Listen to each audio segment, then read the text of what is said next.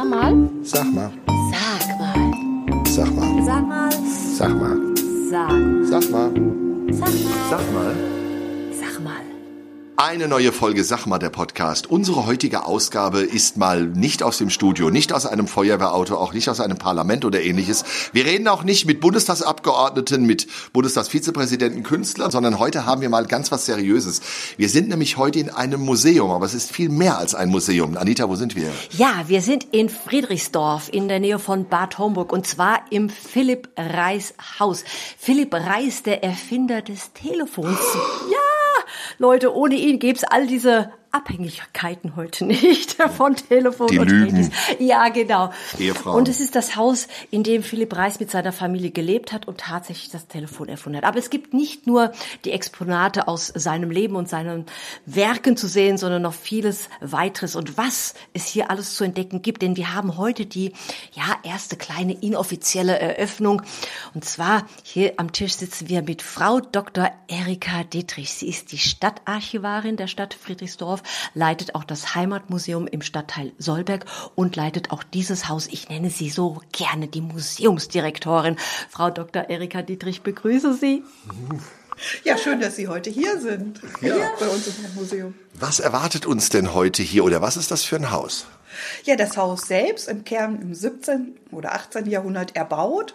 Dann hat Philipp Reis das Haus gekauft, hat hier noch einen Flügel, sage ich immer groß, angebaut und vor allem er hat hier das Telefon erfunden.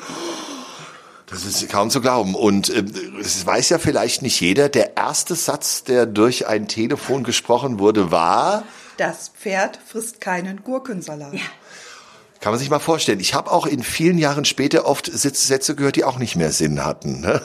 Aber ich glaube, es war damals auch ganz wichtig, dass man eben den Satz sich nicht erschließen konnte, sondern man musste wirklich ihn hören. Also wenn man gesagt hätte, heute ist Sonne, dann hätte jemand gesagt, das kann man ja so gehört haben. Ne? Es war also tatsächlich eine Notwendigkeit, glaube ich, ne, dass das so gemacht wurde. Ja, hier hinter stand die Scheune, hinter dem Haus, in dem wir jetzt sind. Von hier ging der erste Draht genau an diesem, wir sitzen ja gerade im Wohnzimmer von Oh, Philipp ne? Reis. Genau hier stand jemand und hat dann an der Geige, die war mit einer Stricknadel verbunden, am anderen Ende hat man in das Ohr, so kompliziert geschnitzt, reingesprochen.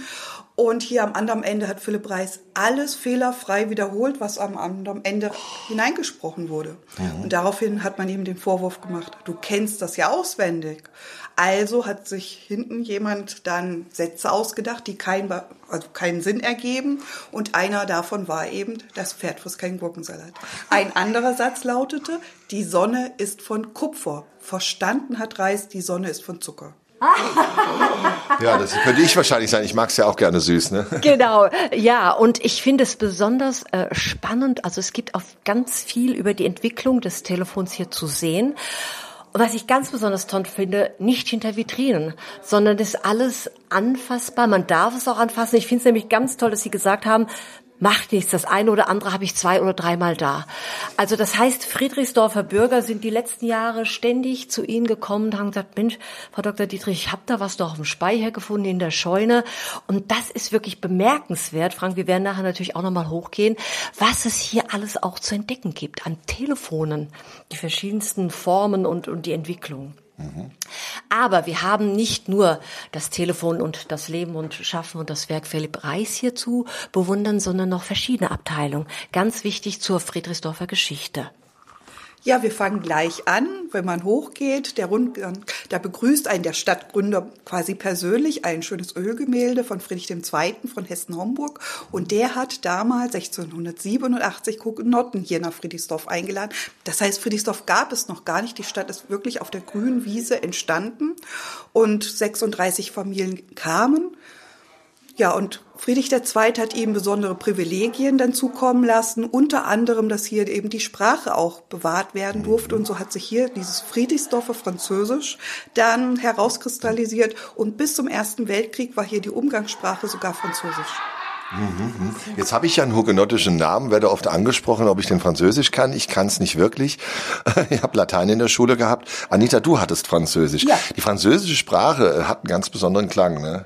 Ja, wenn man das imitieren würde. Also äh, ich, ich liebe es ja, Sprachen zu imitieren, Sprachen, die ich gar nicht kenne oder vielleicht nur ein paar Brocken. Deutsch. Dann ist natürlich Französisch ist ein bisschen übergeht. Es haben sich natürlich auch sehr viele französische Worte ja auch in die deutsche Sprache quasi wurden angenommen. Also auch durch die Besatzung oder in der Pfalz zum Beispiel. Ne? Da ist man nicht krank, da ist man malat und das Trottoir, das Portemonnaie und ganz, ganz viele Wörter. Wenn man so nachdenkt, denkt man, ach Gott, ja stimmt. Ne? Also das sind aber nicht nur jetzt durch die Hugenotten, sondern auch durch andere geschichtlichen Ereignisse.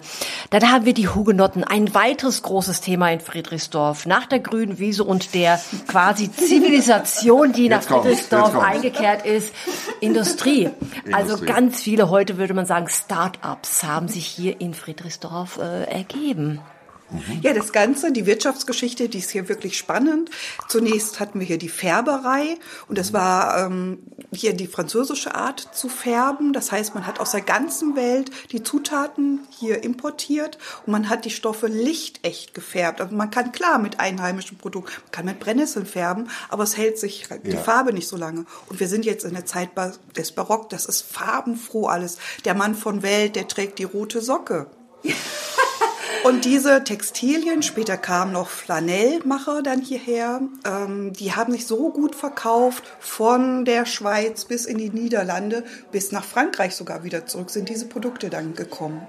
Ja, sehr, sehr, bei der roten Socke bleibe ich stecken. Ich bin aus Wetzlar. Wir sind- schon Jahren von der SPD regiert. Also, also falls ihr das hört, liebe Wetzlarer äh, Genossen, Gelle, hier in Friedrichsdorf seid ihr willkommen. Ich bin mir nur nicht so sicher. Ne? Also, Und die rote Socke wird ja auch wieder so von Bankern und so getragen. Also wenn man in Frankfurt, Ja. ja. wenn man in Frankfurt in der U-Bahn sitzt und so Richtung Börse, die tragen alle wieder so komische farbige Socken, ja.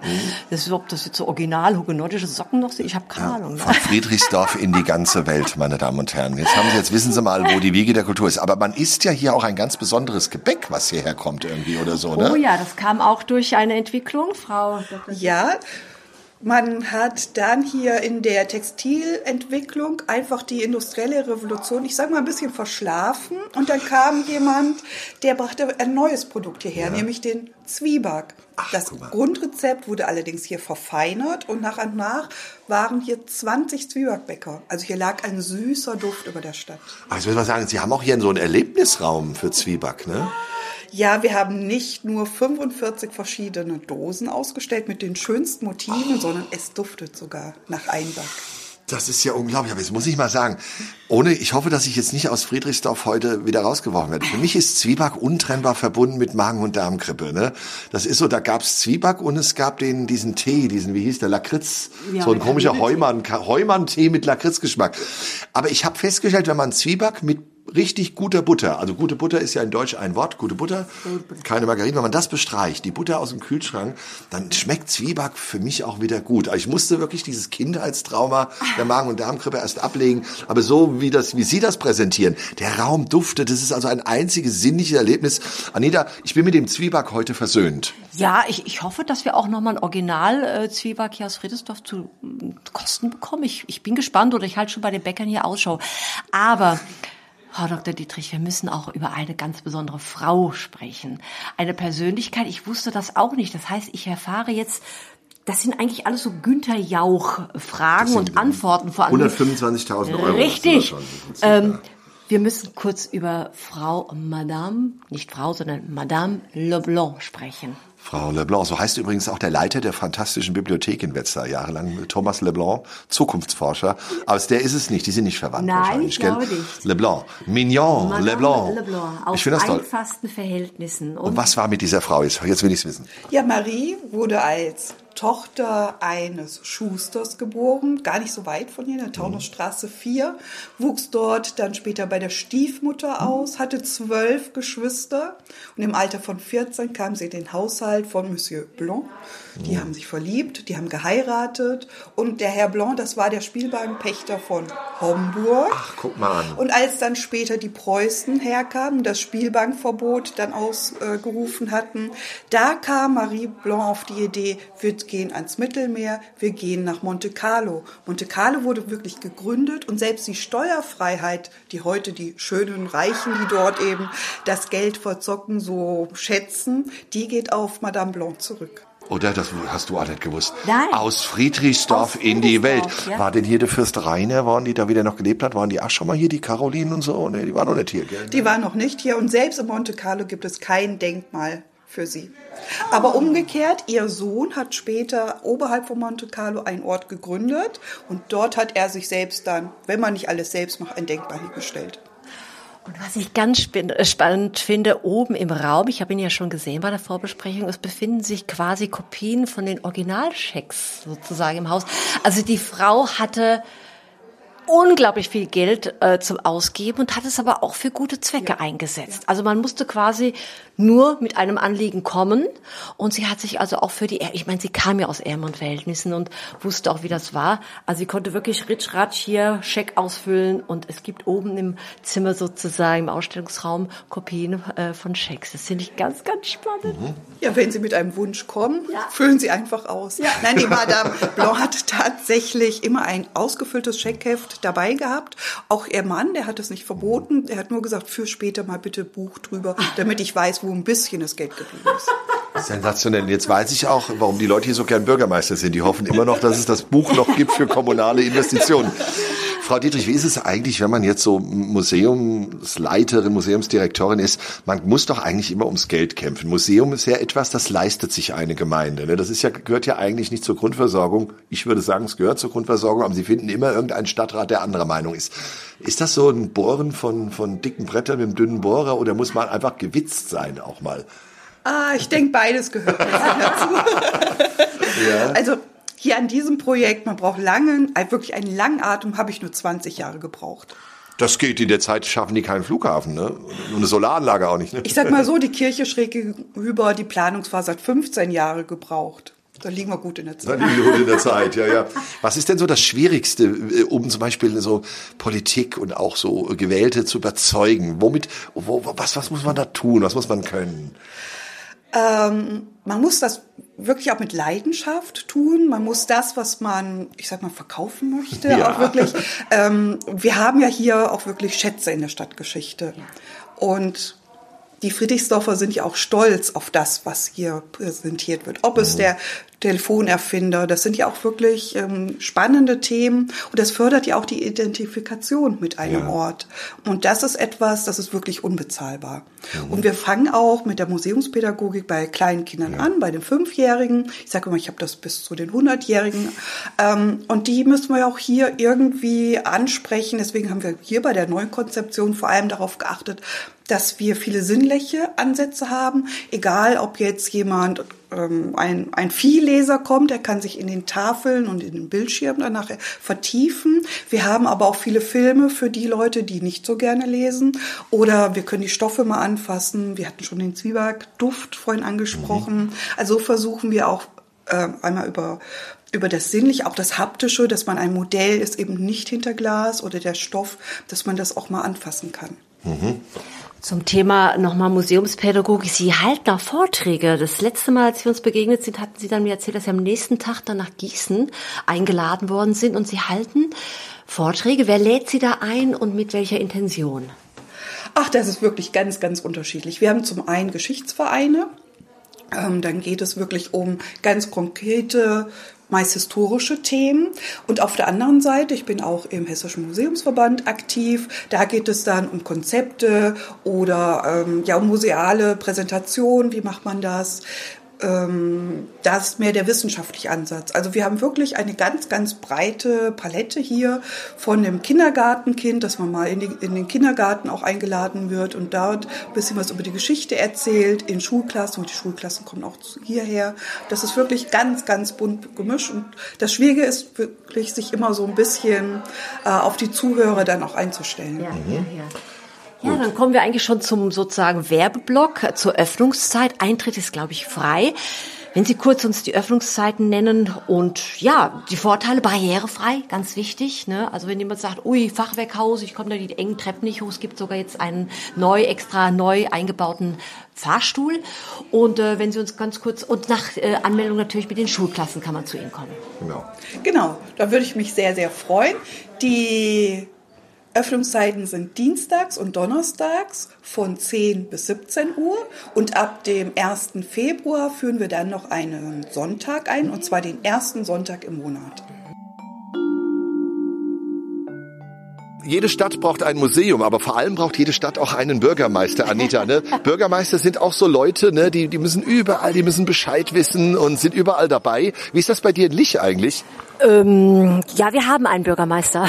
Super, Julian Neubert, falls, ja, falls Sie das hören. Julian Neubert. Doktor. Ja, Muss man Doktor sein, ja? Ne? Muss man nicht, aber er hat gemacht. Ne? Hat ihn gemacht, ich, ich glaube irgendwie in, in hm, wie war denn das? Mit Demografie. Demografie, ja, ja, tatsächlich. Genau. Ja, das kann man irgendwie auch studieren.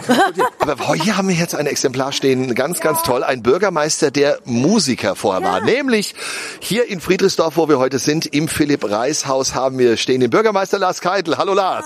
Hallo, hallo. Schönen guten Tag. Freue mich sehr. Ja. ja, jetzt sag mal, wie wird man Bürgermeister, wenn man vorher anständiger Musiker war? Also erstmal muss ich gerade jetzt äh, ergänzen, was zu dem ja. ihr gerade was gesagt habt. Ich bin kein Doktor. Ich entschuldige mich in aller oh, Form. Oh, aber es tut, tut, mir wirklich sehr leid. Genau. Wie, wie, wird man Bürgermeister? Ich bin ein Friedrichsdorfer, äh, bin hier aufgewachsen, äh, habe mich schon immer hier eingemischt, mich engagiert, viele, viele Jahre. Bin auch seit 20 Jahren oder 20 Jahre politisch tätig gewesen in der Stadtversammlung für die Grünen, lange Jahre als Fraktionsvorsitzender. Mhm. Und unser ehemaliger Bürgermeister Horst Burkhardt Burkhardt hat nach 24 Jahren gesagt, er hört auf und äh, er ist auch ein Grüner gewesen oder ist, ist immer noch ein Grüner. Und wir haben gesagt, äh, natürlich müssen wir als Grüne hier auch einen Kandidaten stellen und äh, das ist dann im Prinzip auf mich gefallen, diese, diese Wahl. Ich habe dann äh, sehr gerne Ja gesagt, weil ich eben sehr gerne mit Menschen zu tun habe, mit Gestaltung. Und das ist natürlich auch das, was man mit Musik macht. Ja? Also man, ja. mit Musik hat man viel mit Menschen zu tun, mit Gestalten, mit Kreativität. Und das braucht man letzten Endes auch in diesem Beruf. Gibt es Tage, wo du das vermisst? Vielleicht wieder, ich glaube, du hast auch vorm Orchester gestanden ne, und so. Ne? Vermisst du das manchmal? Ist das anders, als vor der Stadtverordnetenversammlung zu stehen und die zu dirigieren? Also, äh, ich habe momentan tatsächlich überhaupt keine Zeit, das zu vermissen, äh, weil mich das natürlich dieses Amt sehr auch äh, fordert und letzten Endes äh, sitze ich zu Hause. Ich bin eigentlich von Haus aus Pianist und eben auch Dirigent ähm, habe ich jetzt vor einigen Wochen dann nochmal so meinen Abschied dirigiert äh, im Fugato Festival und das war so das letzte Mal äh, auf der Bühne und das habe ich, das hab ich sehr genossen und konnte aber auch meinem Orchester dann nochmal ordentlich Tschüss sagen. Das ist nämlich auch ausgefallen durch die Pandemie. Wir alle wissen ja, Corona war Stillstand und ich hatte eigentlich überhaupt keine Chance ähm, in Ruhe und äh, wirklich anständig auf Wiedersehen zu sagen. Da hatte ich eben letztes Mal die Gelegenheit dazu. Ist man anders Grüner, wenn man kommunalpolitischer Grüner ist oder bundespolitischer Grüner? Du nimmst, wahrscheinlich weißt du, worauf ich hinaus will. Es geht ja hier um Basisentscheidungen. Einer Parkbank-Entscheidung äh, interessiert es nicht, welche Farbe dahinter ist, sondern es muss eine Parkbank erneuert werden, oder? Also man ist natürlich ganz dicht an den Themen dran, viel dichter als es äh, Kreis, Land oder Bund sind. Also das heißt, das, was wir hier machen, das ist natürlich direkt spürbar. Dementsprechend kriegt man natürlich auch viel mehr Feedback, ob das nun positiv oder negativ ist vollkommen egal. Man kriegt direkt mitgeteilt, ob es nun gut ist oder nicht. Mhm. Also das heißt, insofern sind wir natürlich sehr dicht an den Bürgerinnen und Bürgern dran und das finde ich aber eben auch das Spannende an der ganzen Geschichte. Das andere ist natürlich sehr weit weg. Auch wichtig, logisch, muss ich auch sagen, ja, ist natürlich wichtig. Aber hier direkt vor Ort zu gestalten und die Möglichkeiten auszuloten und äh, neue Ideen reinzubringen und eine Entwicklung auch äh, zu bieten und zu kreieren, das ist, glaube ich, das Schöne. Das macht Spaß. Mhm. Ja, zum Thema spürbar. Wir sind ja in einem Haus hier, das Philipp Reis äh, Haus, äh, ein Museum, das ja wirklich Geschichte, die Friedrichsdorfer Geschichte so lebendig spürbar ja, ein erfahren lässt. Ähm, ich würde gerne wissen, ähm, ist da irgendwas noch, wo Sie sagen, oh, da fehlt mir noch was oder ist das Thema komplett erfüllt, so wie es heute umgesetzt worden ist? Also das will ich jetzt gar nicht beurteilen, ob mir jetzt schon was einfällt, das wird sich natürlich erstmal, das wird man sacken lassen, aber ich glaube, auch Frau Dr. Erika Dietrich ist so kreativ, dass sie auch äh, immer wieder auch Sachen ergänzt oder vielleicht auch erneuert oder wir auch zusammen. Das ist ja auch eine Stabstelle Archiv und Museen, die wir hier haben in, in Friedrichsdorf und wir arbeiten da wirklich eng miteinander und das ist mir persönlich auch wirklich sehr, sehr wichtig.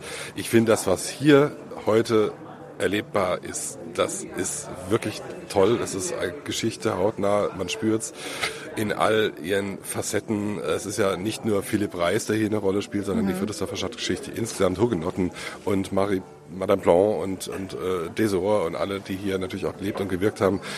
Da kann man vieles darüber erfahren und eben auch nicht nur mit, äh, ich schaue mir ein Bild an, lese dazu eine Tafel, genau. gehe einen, einen Raum weiter, sondern es ist ja genau. wirklich anders. Es ist, man erlebt also mit allen Sinnen die Geschichte hier. Ob man es jetzt eben duftend durch die Nase, ja. durch unser, unseren Einback-Zwieback-Raum äh, macht oder ob man eben äh, interaktiv auf, auf Bildschirmen rumtippt ja. ähm, oder Sachen sich anschaut. Äh, das ist so vielfältig nachhaltig und das hoffe ich natürlich, dass, dass viele Leute anlocken wird hier nach Wittesdorf. Jetzt weiß ich auch, dass ähm, so ein Projekt ja viele, viele Jahre vorher in der Planung erfordert und Ihr Vorgänger Horst Burkhardt das ja quasi mit initiiert hat und jetzt sind Sie seit knapp einem Jahr im Amt. Und wie ist das dann, wenn man so das so, so rüber übernommen bekommt sozusagen. Muss ich das übernehmen oder mit wie viel Elan muss ich das jetzt hier weiterführen? Oder ich glaube, es war doch ganz leicht, also, das Werk zu Ende zu führen. genau, ich bin jetzt 14 Monate im Amt. Äh, das ist, also ich habe das natürlich wahnsinnig gerne übernommen, diese Aufgabe und natürlich auch diese Aufgabe hier mit dem, mit dem Archiv und Museen, ja. die wir haben. Wir haben ja noch ein zweites in Solberg, das Heimatmuseum. Ja. Ähm, das ist eine sehr, sehr schöne Sache und ich habe natürlich auch sehr gedrängelt bei der Dr. Erika Lüttrich. hat gesagt, wir müssen jetzt raus, wir müssen eröffnen. Ja. Ähm, und äh, entschuldige mich jetzt in aller Form bei ihr, dass ich da so Druck gemacht habe, aber, ist, aber die Leute haben wirklich darauf gewartet und ja. äh, wir freuen uns ja auch beide jetzt, dass das jetzt äh, losgeht. Und insofern ist das, was auch Horst Burkhardt eingeleitet hat, äh, natürlich dankend angenommen worden von mir. Das ist fantastisch, diese Entscheidung damals gewesen. Und das fortzuführen und auch zum, zum Schluss dann zu bringen, ist äh, eine pure Freude. Und dazu muss man ja sagen, dass ja die Corona-Zeit so äh, schwierig das war, eigentlich auch geholfen hat, das ein bisschen schneller voranzutreiben, denn das Haus musste ja auch wie viele andere geschlossen werden. Das heißt, schnell zu machen, diese zwei Jahre nutzen. Ich meine, wir konnten nicht wissen, wie lange das Ganze wir geht. Nicht, genau. Wir wussten es nicht, aber das war, glaube ich, auch nochmal so ein bisschen ein Beschleuniger. Also man äh, hat natürlich das Museum sowieso geschlossen gehabt. Genau. Das war eben zwangsweise so. Und in der Zeit kommt man sich natürlich äh, wirklich Gedanken machen, wie gestaltet man es um. Es hätte sowieso geschlossen werden müssen durch die Umbauarbeiten hier im Haus. Es ist ja vieles passiert. Und das muss ich auch noch sagen, was ich besonders wichtig finde, es ist barrierefrei. Ja. Und das für alte Häuser dieser Art ist natürlich ja. vollkommen ungewöhnlich. Wir haben den Eingangsbereich komplett barrierefrei. Wir haben einen Aufzug eingebaut. Das heißt, alle Räume sind ähm, zu erreichen ähm, für mobilitätseingeschränkte Personen. Das finde ich super, super wichtig. Und ähm, das ist wertvoll und das konnten wir natürlich in der Pandemie natürlich auch, ich sag mal, nutzen. Ja, aber diesen, diesen Umbau. Genau. Wunderbar. Ja, so ein Abschlusswort, lieber Frank, hast du noch? Also im Prinzip, also was mich halt wundert, ist, das ist ein cooler Typ, der, der Karl. ne? Irgendwie ist der so, der ja, so ganz entspannt. Friedrichsdorf finde ich Friedrichsdorf, überhaupt richtig. Ich habe schon einen anderen Antrag gestellt. Ich glaube, ich jetzt hier ich glaube, wir werden ja, ja, das, also ich würde sagen, sag mal, oder? Nee, sag, sag du mal. Ach, ich sag jetzt, mal. Ach, ich habe jetzt gesagt. Sag mal. Sag mal. Sag, sag mal. Sag mal. Lass mal.